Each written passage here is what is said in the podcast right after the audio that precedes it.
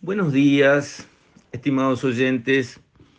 Me gustaría hablar hoy de una decisión que se conoció, buena decisión creo yo, de parte del gobierno, un convenio, por decirlo de alguna manera, no sé si es la palabra técnicamente adecuada, pero algo así, entre el Banco Central y la NEP para incorporar en la currícula, digamos, en lo que se le enseña a los niños de ANEP, que es básicamente la educación pública uruguaya, incorporar conocimientos de economía básica y de finanzas. Me parece perfecto y me parece que ha sido una carencia grave desde hace décadas. ¿Por qué?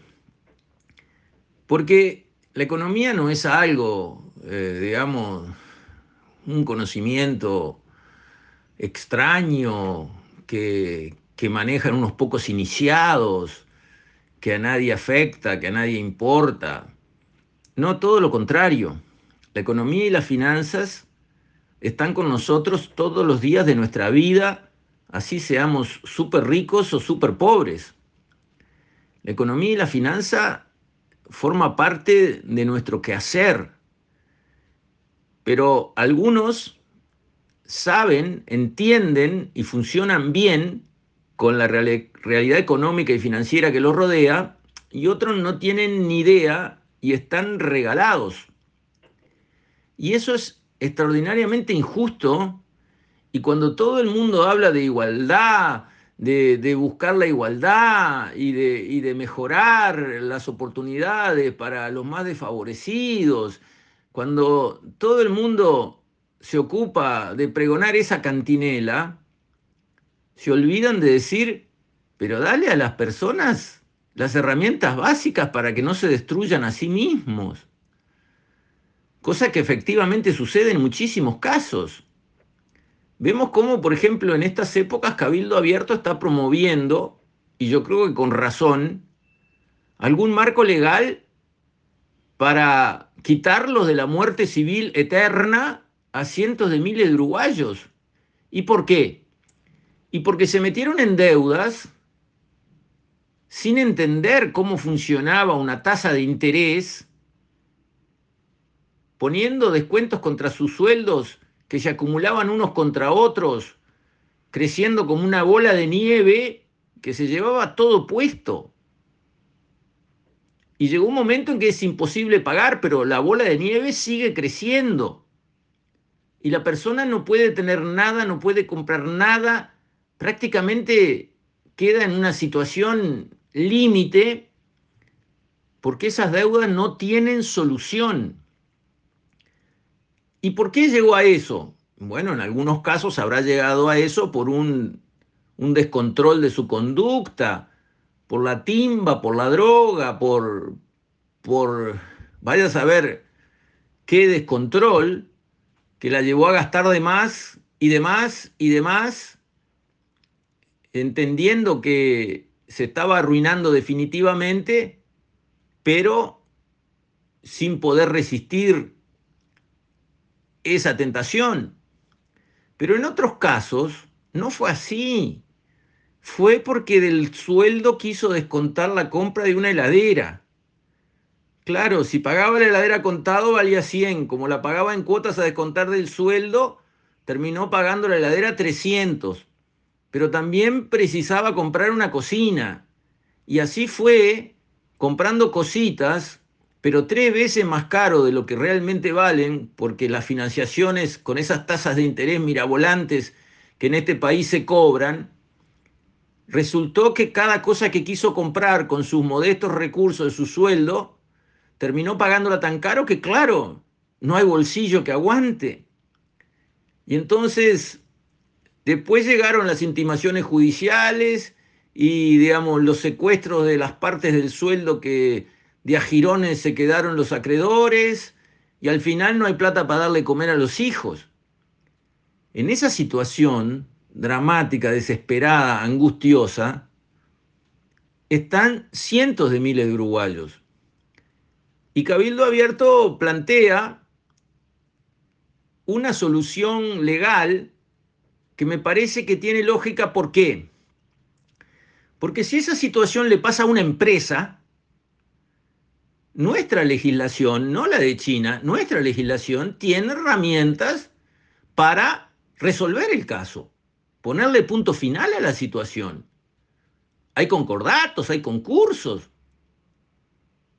Se presenta el caso ante el juez, el juez para a los acreedores, no les deja seguir sumando y sumando y sumando intereses sobre intereses de intereses, los para ahí y se hace un planteo. ¿Qué capacidad de pago hay?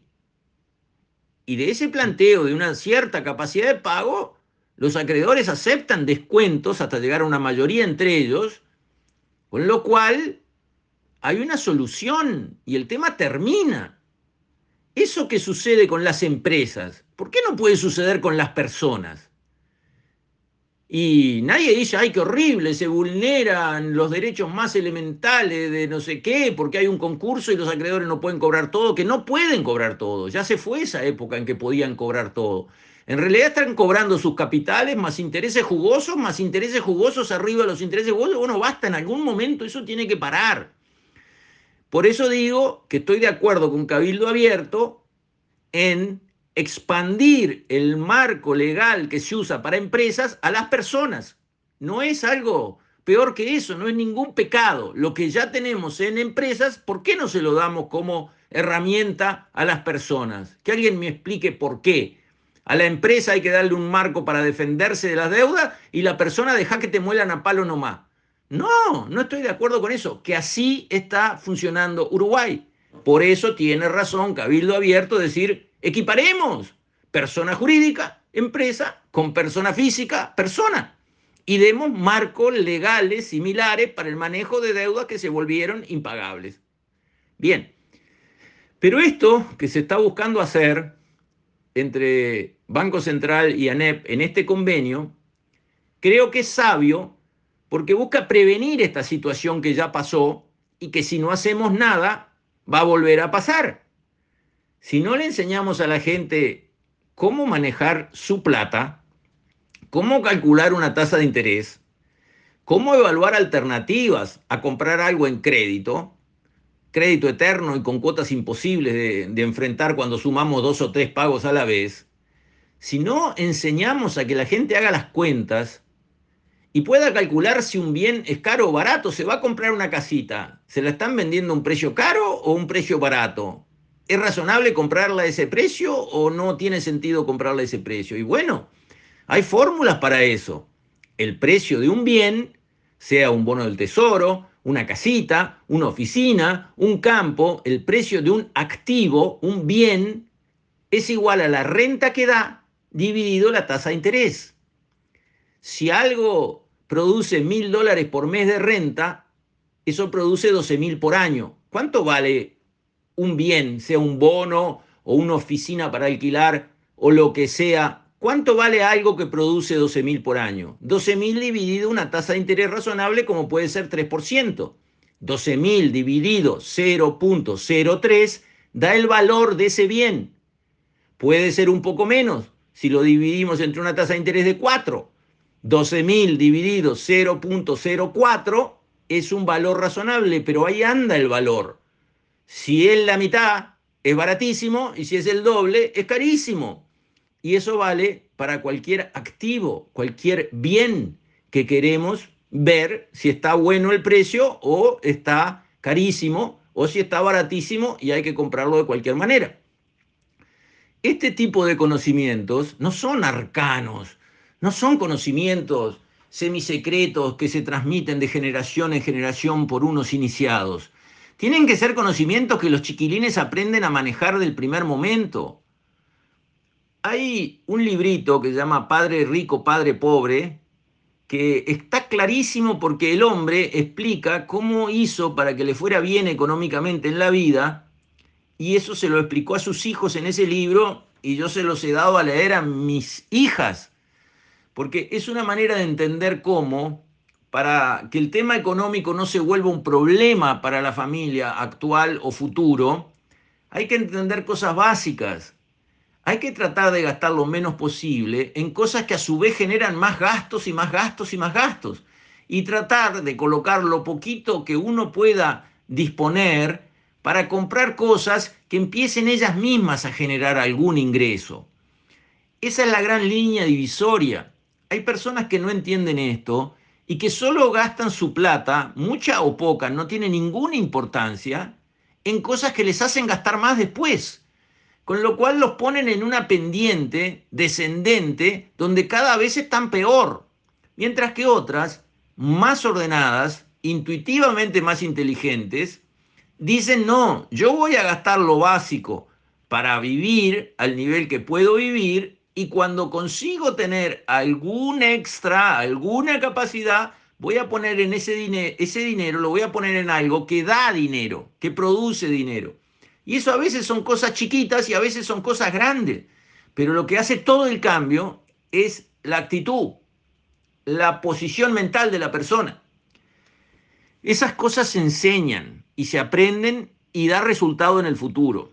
Por lo tanto, estoy de acuerdo con Cabildo Abierto en arreglar los líos viejos y estoy de acuerdo en ANEP y el Banco Central en enseñar para que no se repitan tantos líos nuevos. Con esto, estimados oyentes, me despido. Hasta mañana, si Dios quiere.